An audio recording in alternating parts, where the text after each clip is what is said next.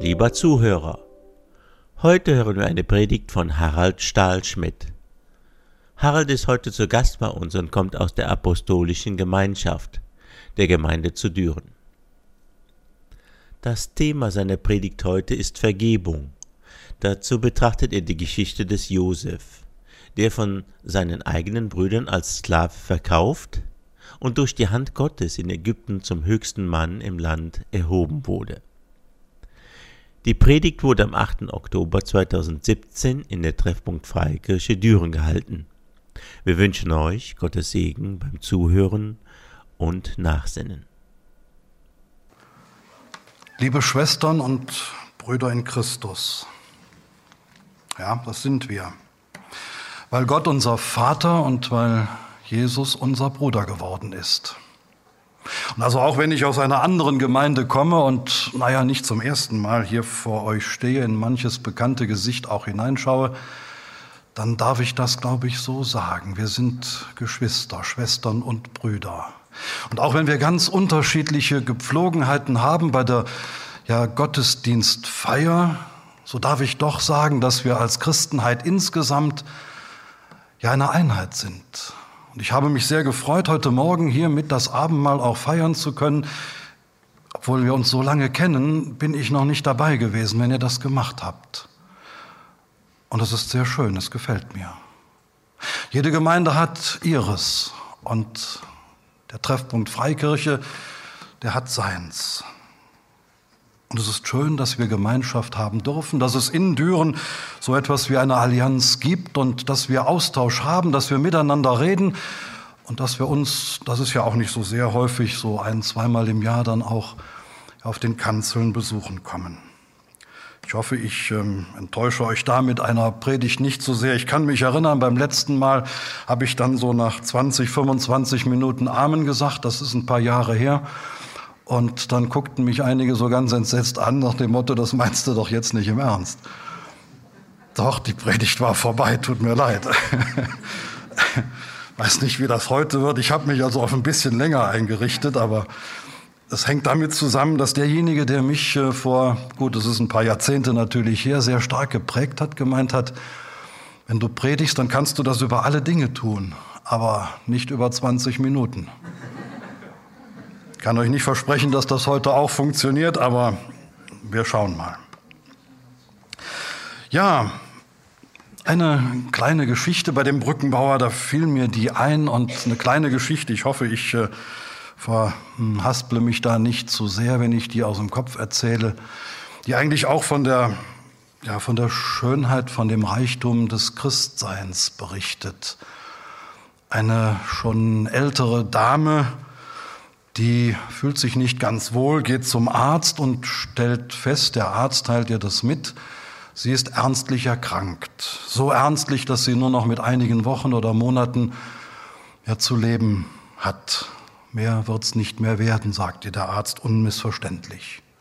Die Frau ist gläubig, eine gläubige Christin, und die nimmt das mit Fassung auf. Das ist dann eben so. Deine Zeit ist zu Ende, sie ist nicht mehr jung, sie weiß das, und sie fängt an, sofort die Dinge zu ordnen, die anstehen. Sie spricht mit der Familie, mit den Kindern, und da wird alles geregelt. Trauerfeier und was denn danach alles zu machen ist und dies und jenes. Und unter anderem als Christin geht sie natürlich auch zu dem, der dann die Trauerfeier leiten wird. Ja, bei uns in der Gemeinde würde man Vorsteher sagen, hier vielleicht zum Pastor. Sie geht also zu ihrem Pastor und sagt ihm dann also, was sie so bewegt und wie sie sich das vorstellt. Und eins noch, Herr Pastor, am Ende sagt sie, äh, wenn da Fragen kommen sollten, da will ich Sie darauf hinweisen. Also ich äh, werde im, äh, im Sarg mit Messer und Gabel liegen. Und es ist ja so üblich in einigen Bereichen auch heute noch, dass man bei offenem Sarg Abschied von den Menschen nimmt.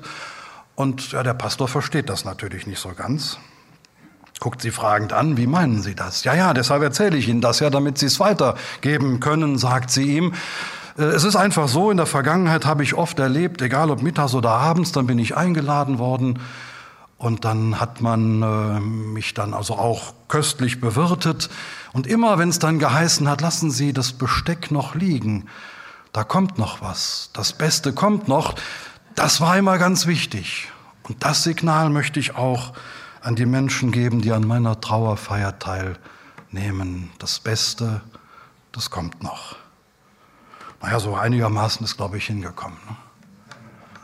Ich finde die Geschichte sehr schön. Der ein oder andere wird sie kennen, aber kennzeichnet das nicht uns als Christen, dass wir einen lebendigen Gott haben, einen lebendigen Herrn haben, der auferstanden ist, wir haben es gefeiert, der nicht die Geduld mit uns verloren hat, der uns lieb hat nach wie vor, obwohl er sieht, dass wir Fehler haben, dass wir ja lügen und betrügen und der dennoch sagt, ich lade dich ein und jetzt tu Buße und dann feierst du mit mir das Abendmahl. Das haben wir gemacht heute Morgen. Schön.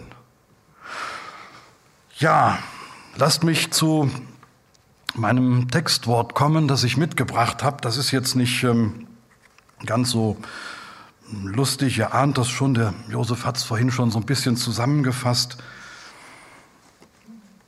Es hat natürlich auch zu tun mit Gottes Familie, Gottes Reich. Schön, wenn wir uns in der Gottesfamilie ganz gut verstehen, wenn wir miteinander auskommen.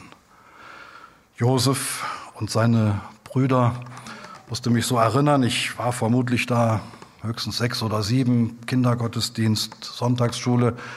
Und dann habe ich die Geschichte natürlich auch gehört und man hat sie auf sich einwirken lassen. Mensch, das waren ja spannende Zeiten, was da alles abgegangen ist, werde ich wohl gedacht haben.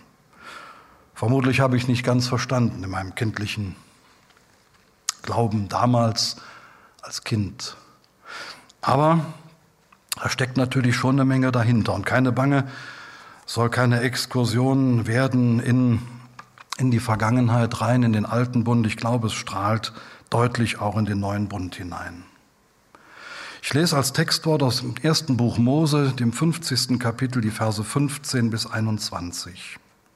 Die Brüder Josefs aber fürchteten sich, als ihr Vater gestorben war, und sprachen, Josef könnte uns Gram sein und uns alle Bosheit vergelten, die wir an ihm getan haben.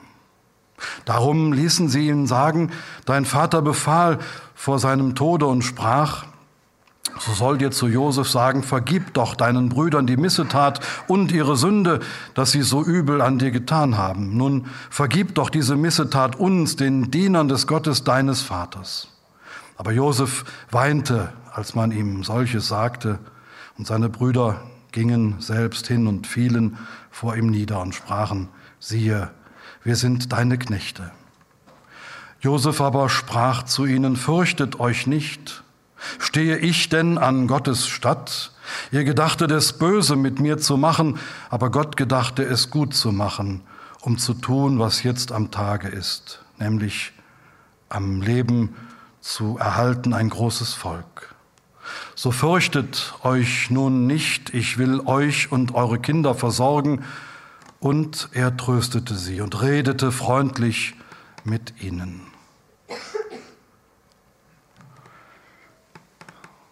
So geht's zu in Familien. Manchmal streitet man sich. Und dann ist es nicht gut. Und das kann harmlos sein, das kann im Kinderzimmer sein und das kann sehr ernstlich sein, das kann naja, zum Beispiel um das Erbe gehen und da verlieren oder verstehen manche dann wahrscheinlich gar keinen Spaß mehr. Und das war bei Josef und seinen elf Brüdern, von denen wir oder mit denen wir uns dann heute Morgen ein bisschen beschäftigen, nicht anders. Er, der zweitjüngste, vom Vater bevorzugt, vielleicht war er wirklich besonders begabt und ragte heraus aus den anderen, das wissen wir ja nicht, verwöhnt Möglicherweise ist ihm das Ganze zu Kopf gestiegen und die Brüder haben auf ihn dann geschaut, was ist das für einer? Er ist einer von uns und benimmt sich aber ganz anders, nimmt sich mehr heraus und der Vater stützt ihn und naja, das waren wenig freundschaftliche Gefühle. Das war nicht gut. Vielleicht hat er sich wirklich auch als etwas Besseres gefühlt, damals sich über andere erhoben. Und es kam sogar Hass auf, Hass bis zu dem Punkt, dass sie ihn töten wollten, seine Brüder. Die meisten von uns kennen die Geschichte. Das taten sie dann aber doch nicht, aber sie verkauften ihn als Sklaven und sagten ihrem Vater, ein wildes Tier habe ihn getötet. Er wurde nach Ägypten verschleppt, er lebte dort harte Jahre, erst als Sklave, dann als Strafgefangener. Aber wir kennen die Geschichte, Gott nahm ihn zwar in eine harte Schule, vielleicht damit er Demut lernte, aber Gott hat es auch so gefügt, dass er eine sehr wichtige Position in Ägypten eingenommen hatte. Er wurde der zweite Mann sozusagen im Staat. Wir würden heute sagen, er saß in der Regierung und er managte das, vielleicht war er Wirtschaftsminister. Er managte das also so gut, die ägyptischen Staatsreserven an Getreide, das machte er so gut, dass in einer siebenjährigen Dürrezeit immer noch genug für das ganze Volk da war. Und es reichte auch noch für ein paar drumherum. Und da schließt sich ja so ein bisschen dann auch die Geschichte sogar. Für die Familie von Josef reicht es, man fragt an in Ägypten und man bekommt, man bekommt etwas Getreide, man bekommt etwas zu essen, sie werden vor dem Hungertod gerettet. Josef holt sie und den alten Vater nach Ägypten, wo er sie versorgt. Und da steigt dann das Textwort ein, dann stirbt der Vater. Und euer Josef hat das schon angeführt. Die Brüder haben Sorge. Die haben Angst. Was geschieht jetzt? Der Vater ist nicht mehr da. Das Regulativ fällt weg. Der, vor dem er Respekt hatte, der für ja, den Verstoß der Brüder gegen die Gewalttat oder mit der Gewalttat der Brüder nichts zu tun hatte, der ist nicht mehr da. Was macht er jetzt mit uns? Schmeißt er uns in den Kerker, lässt er uns umbringen? Er hätte wohl die Macht dafür gehabt. In ihrer Angst taten Josefs Brüder das, was unser Predigttext ausführlich beschreibt. Sie sagten Josef, sein Vater hätte noch zu Lebzeiten den Wunsch gehabt, dass er Josef den Brüdern das Unrecht vergibt. Und sie spekulieren natürlich darauf, dass Josef den Willen des verstorbenen Vaters respektieren und ihnen genau aus dem Grunde nichts tun wird. Tja, Josef ist natürlich nicht dumm. Er versteht das Anliegen, er weint. Und das macht ihn traurig, denn er hat ihnen längst vergeben. Gott hat ihn längst auf einen Weg gebracht, der ihn offen gemacht hat für dieses Thema. Er ist viel weiter, als die Brüder es ahnen. Und er ist natürlich enttäuscht, dass sie offenbar noch immer kein Vertrauen zu ihm gefasst haben, obwohl sie jetzt schon eine Weile in Ägypten quasi in Josefs Land leben, obwohl es ihnen gut gegangen ist. Aber gut, vielleicht menschlich verständlich, der Vater lebte ja noch. So kommt es zu einer Begegnung zwischen Josef und den Brüdern und deshalb eigentlich dieses Textwort, in dem er Josef, wie ich finde, bemerkenswerte Worte findet. Und diese Worte zeigen drei sehr gute Eigenschaften an ihm, an Josef. Und ich will sie benennen und ich will mich nacheinander mit ihnen beschäftigen. Das ist einmal die Demut, das ist die Ehrlichkeit und das ist der Glaube. Und das ist nicht irgendetwas an, an guten Eigenschaften, das da bei Josef hervorbricht, sondern ich denke, es handelt sich auch für uns heute als Christen um ganz wichtige christliche Tugenden bei diesen drei Begriffen Demut, Ehrlichkeit und Glaube. Jesus selbst hat es in seinen Erdentagen gelebt, er hat es uns vorgelebt, er hat es uns gezeigt. Und das ist anzustreben, auch für uns, für mich, für jeden Einzelnen von uns heute. Da ist also erstens die Demut. Josef sagt seinen Brüdern, fürchtet euch nicht, stehe ich denn an Gottes statt. Damit meint er, ich bin nicht euer Richter, letztlich ist nur Gott Richter. Ich bin nicht befugt mit euch an, oder ich bin nicht befugt, mich an euch zu rächen für das Böse, das ihr mir angetan habt. Und er verzichtet damit auf den Gebrauch seiner Machtposition. Er sagt nicht, ich kann das und ich mache das jetzt und niemand wird mich zur Verantwortung ziehen. Er verzichtet darauf. Nicht selbstverständlich, denke ich. Ich bin nicht befugt. Er handelt demütig an der Stelle. Diese Demut ist nichts anderes als wahre brüderliche Liebe, eine Liebe, die bereit ist zu verzeihen, egal was geschehen ist.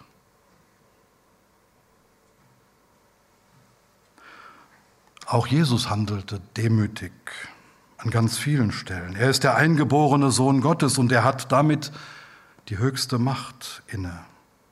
Ihm ist gegeben, wir singen und sagen das oft, alle Macht im Himmel und auf Erden. Er hat auch die höchste richterliche Macht. Wenn er am jüngsten Tag wiederkommen wird auf diese Erde, dann wird das sichtbar werden. Dann wird er, Jesus, diese Macht auch ausüben. So ist es in der Schrift verheißen. Als er das erste Mal auf dieser Welt war, hat er weitgehend auf diese ja, Macht verzichtet. Er hat sie nicht ausgeübt. Er hätte es gekonnt. Es wäre ihm ein, ein leichtes gewesen. Er hat es aber nicht gemacht. Es wurde ein einfacher, ein schlichter, im Grunde genommen ein armer Mensch aus ihm, der nur die Inhalte des Evangeliums, nur das, was Gott mit dem Menschen vorhatte, Gottes Plan mit den Menschen unter die Menschen gebracht hat. Er hat damit nicht oben angefangen, sondern mittendrin im Volk. Und alle sind zu ihm hingegangen, die es verstanden hatten oder die gespürt haben, da ist etwas, das kann die Welt, das kann kein Mensch uns geben, das kommt von Gott her und dieser Jesus von Nazareth, der verkörpert das.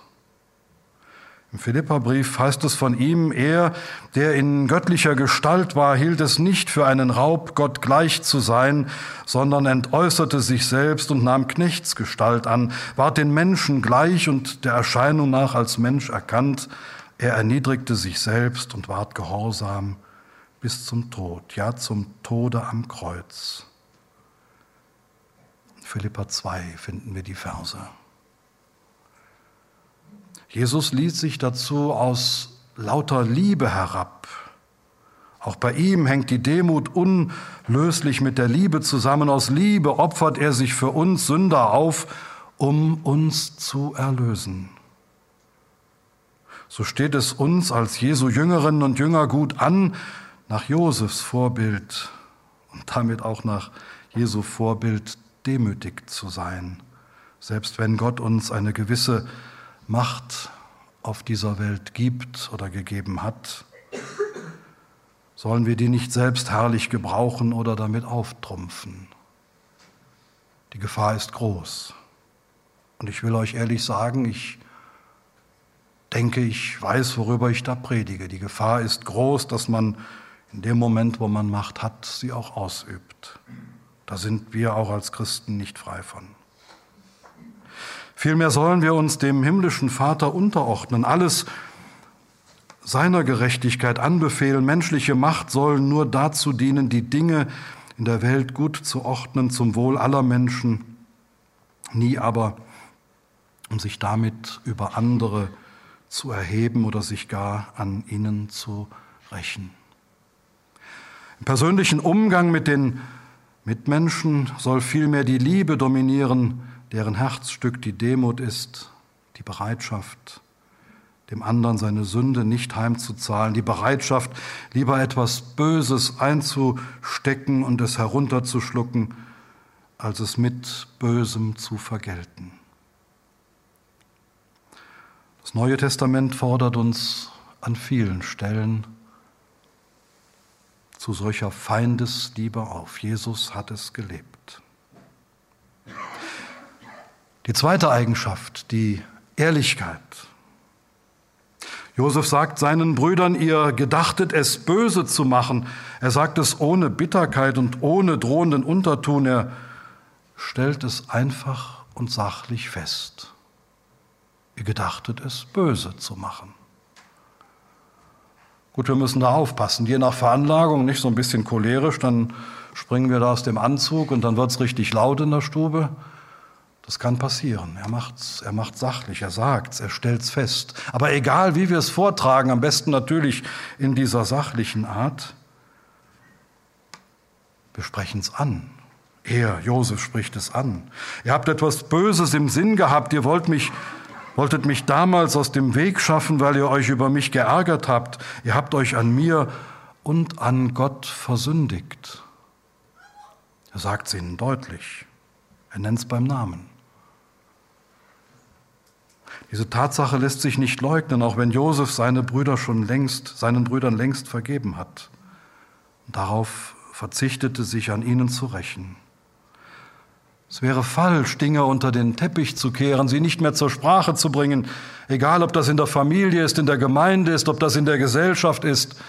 Davon leben wir eigentlich und davon leben wir gerade auch in unserer Beziehung zu Gott, dass wir die Dinge ansprechen, die uns von Christus trennen, die auf dem Weg in der Nachfolge einem Abendmahl entgegenstehen könnten, weil längst etwas Unaufgearbeitetes in mir passiert ist, weil ich es nicht mehr ansprechen kann, Gott gegenüber, im Gebet oder auch anderen Menschen gegenüber. Vielleicht so ein kleines Wort, ich habe einen Fehler gemacht, ich habe etwas falsch gemacht. Verzeihung, entschuldige bitte, ich kann nicht garantieren, dass es sich nicht wiederholt, aber ich werde es versuchen. Ich bin ernstlich bemüht. Ich habe es immerhin schon mal erkannt. Gott wäre wahrscheinlich manchmal zufrieden mit uns, wenn wir an der Stelle überhaupt angekommen wären. Nein, Josef liebt die Wahrheit und er ist ehrlich genug, um in Gegenwart seiner Brüder festzustellen, bei uns herrschte nicht immer Friede, Freude, Eierkuchen. Und wahrscheinlich war er sich darüber im Klaren, dass das auch an ihm, auch an ihm gelegen hat, nicht nur an den elf Brüdern. Auch Jesus war in seinen Reden, in seinem Reden und Wirken absolut ehrlich, wahrhaftig. Er hatte Umgang mit unmöglichen Personengruppen, mit Huren, mit Zöllnern und anderen Sündern, aber er nahm dabei nie ein Blatt vor den Mund. Wir lesen auch in der Schrift nie, das ist ja nicht so schlimm an die Hure gerichtet. Äh, mach da ruhig weiter, das ist ja gar kein Problem, das muss ja sein und alles geben. Nein, er hat die Dinge beim Namen benannt, er hat sie deutlich beim Namen benannt. Das ist nicht in Ordnung. Kehre um, tue Buße, mach, mach das anders. Er verschleierte die Sünden nicht, sondern nannte sie beim Namen in jedem einzelnen Fall, auch wenn es wehgetan hat auch wenn es ihm selbst wehgetan hat, und das hat es spätestens am Kreuz. Er sagte den Sündern nie, das ist nicht schlimm, was ihr tut. Er rief zur Umkehr auf. Auch den Mächtigen seiner Zeit sagte er stets unerschrocken und ohne Rücksicht auf persönliche Nachteile die Wahrheit. Dem Hohen Rat zum Beispiel oder dem römischen Statthalter, dem Pontius Pilatus. Vor letzterem sagte er, ich bin dazu geboren und in die Welt gekommen, dass ich die Wahrheit bezeugen soll. In Johannes 19 finden wir das. So steht es auch uns als Jesu Jüngern gut an, nach Josefs Vorbild ehrlich zu sein. Wir sollten nicht so tun, als sei mit uns und mit den anderen alles in Ordnung. Das ist es nicht. Das ist es nicht und das wissen wir. Jeder von uns hat sein Packen zu tragen, hat seine Fehler gemacht und macht sie und wird sie in Zukunft machen. Dass wir dazu stehen, dass wir darüber sprechen können, auch mit anderen Menschen und vornehmlich mit Gott, das ist sicherlich entscheidend. Es ist eine völlig weltfremde Illusion zu meinen, dass alle Menschen im Grunde ihres Herzens lieb sind kann ich von ausgehen. Ich kann das Beste über den anderen denken und das soll ich ja auch machen. Aber unsere Lebenserfahrung sagt uns natürlich, dass das gerade wohl nicht der Fall ist. Wir sollten so ehrlich sein, dass wir immer wieder in, die, in der Beichte vor Gott treten, in die Beichte vor Gott treten und bekennen, ich gedachte, es böse zu machen. Auch wenn Beichte für die evangelische, für die evangelikale Welt vielleicht nicht so ein Begriff ist, den wir vorne anstehen haben. Da sind die Katholen im Vorteil, keine Frage. Aber in einer rechten Weise verstanden macht es, macht es Sinn.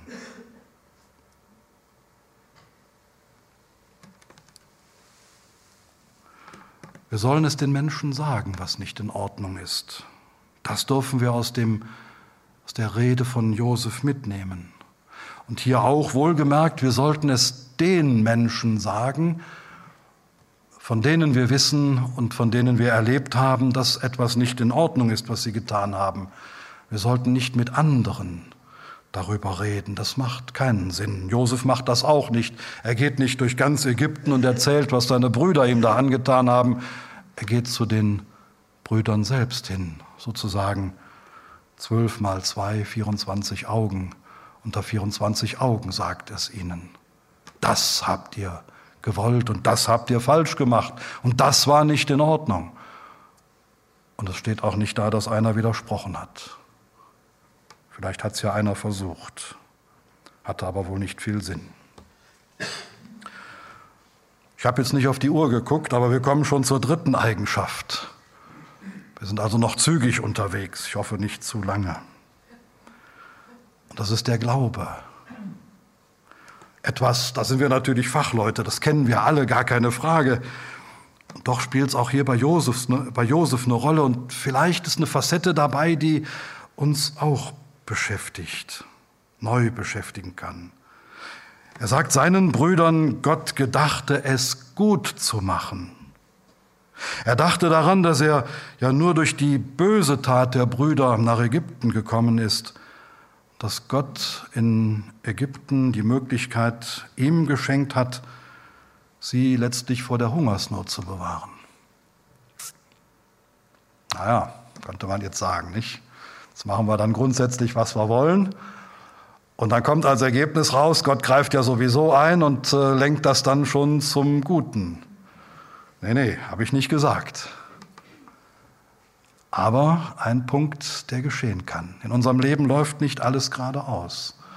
Und Josef hätte sich das anders gewünscht. Seine Karriere hätte ganz anders ausgesehen. Sie wäre nicht so brillant verlaufen, vermutlich, aber er wäre vielleicht der Nachfolger des Vaters gewesen. Er hätte sich mit der Hungersnot sicherlich auch auseinandersetzen müssen, aber er hätte, er hätte ein anderes Leben geführt. Und der Missbrauch der Brüder, das falsche Handeln der Brüder, dieses böse Handeln der Brüder hat ihn nach Ägypten geführt und hat ihn eine Lebenserfahrung machen lassen. Ich denke, zwischendurch hätte er gerne darauf verzichtet. Das hätte keiner von uns gerne erlebt. Aber letztlich hat er erlebt, er konnte dem Vater, er konnte der ganzen Familie, den Brüdern und auch ihren Familien, die sie mittlerweile hatten, er konnte ihnen helfen. Er hat sie vor dem sicheren Tod, vor dem Hungertod bewahrt. dann heißt das natürlich hier nicht, dass die böse Tat der Brüder plötzlich zu einer guten Tat geworden ist. Es heißt aber sicherlich für uns alle, auch mit unserer christlichen Lebenserfahrung, dass Gott aus einer bösen Tat hier der Brüder etwas machen kann, das letztlich zum Segen gereichen kann. Und das zu erkennen, ich befinde mich in einer bescheidenen Situation. Ich versetze mich in den Josef. Ich habe vielleicht den Mut an meinem Leben verloren. Ich denke, das ist vorbei. Das, hat's, das hat sich erledigt. Da passiert gar nichts mehr. Da kann sich etwas Positives daraus entwickeln. Durch Glaube. Die Geschichte von der Frau mit dem Besteck da im Sarg, das hat auch mit Glaube zu tun ist nicht überliefert, dass das eine Theologin gewesen ist, dass die sich mit den Höhen und Tiefen der Offenbarung oder anderen schwierigen Stellen in der Bibel beschäftigt hätte. Das ist ganz einfach Glaube. Und das habe ich bei Geschwistern, gerade bei älteren Schwestern, mehr noch als bei Brüdern. Das liegt aber dann mehr daran, dass es fast nur ältere Schwestern gibt. Wir Männer werden meistens gar nicht so alt, dass man das da erlebt hat. Ich habe das auch schon erlebt ein felsenfester Glaube, egal was mir geschieht, ich komme bei Gott an. Er steht mir zur Seite, er, er hilft mir. Und das tut er auch. Er tut es nicht immer so, wie ich mir das vorstelle. Ja, okay. Aber er tut's. Und daran darf ich glauben, darauf darf ich vertrauen. Und die Empfehlung eigentlich von Josef vertraut darauf, auch von Jesus. Auch Jesus zeigt in seinen Erdentagen Glauben und grenzenloses Vertrauen zum himmlischen Vater.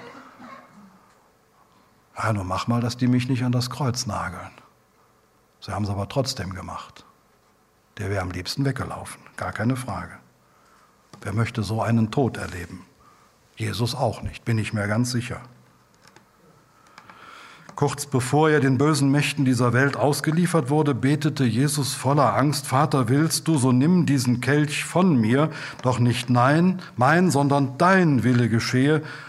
Lukas 22. Nicht mein, sondern dein Wille geschehe. Er vertraute nach wie vor darauf, dass Gott aus dem Bösen, das die Menschen mit ihm vorhatten, etwas Gutes machen würde und der Vater machte daraus das Beste was die Welt je gesehen hatte. Die Erlösung am Kreuz.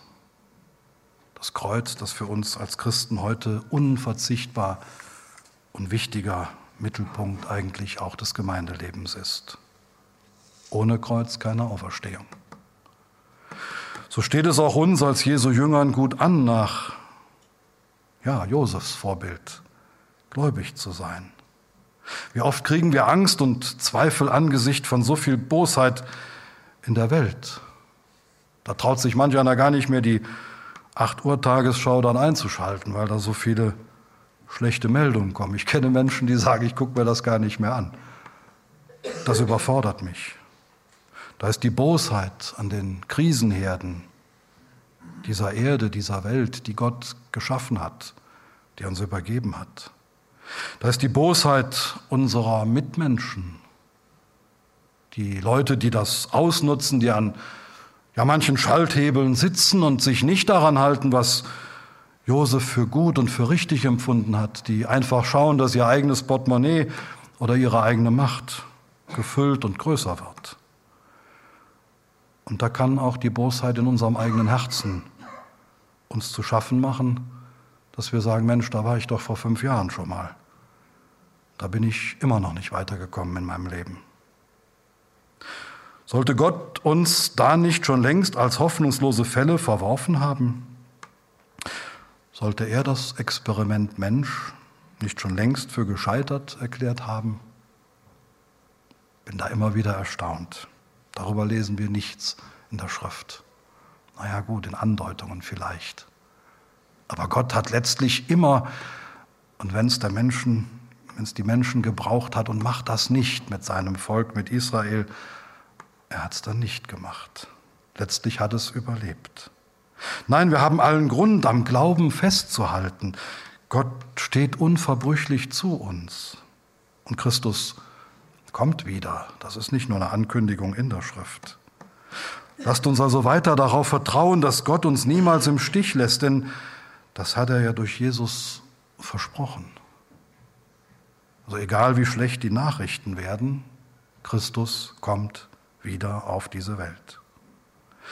Auch wenn noch so viele Menschen es böse zu machen gedenken und auch wenn sie noch so oft damit Erfolg zu haben scheinen, wenn wir so an die Krisenherde denken, aktuell um uns herum, wer will das lösen? Ein Diktator hier, ein Diktator da und Macht, Macht, es geht um Macht an vielen Stellen, auch um wirtschaftliche Macht. Es gilt nach wie vor das, was Jesus seinen Brüdern, Josef seinen Brüdern vertrauensvoll bezeugt. Gott gedachte es gut zu machen, um zu tun, was jetzt am Tage ist, nämlich am Leben zu erhalten ein großes Volk.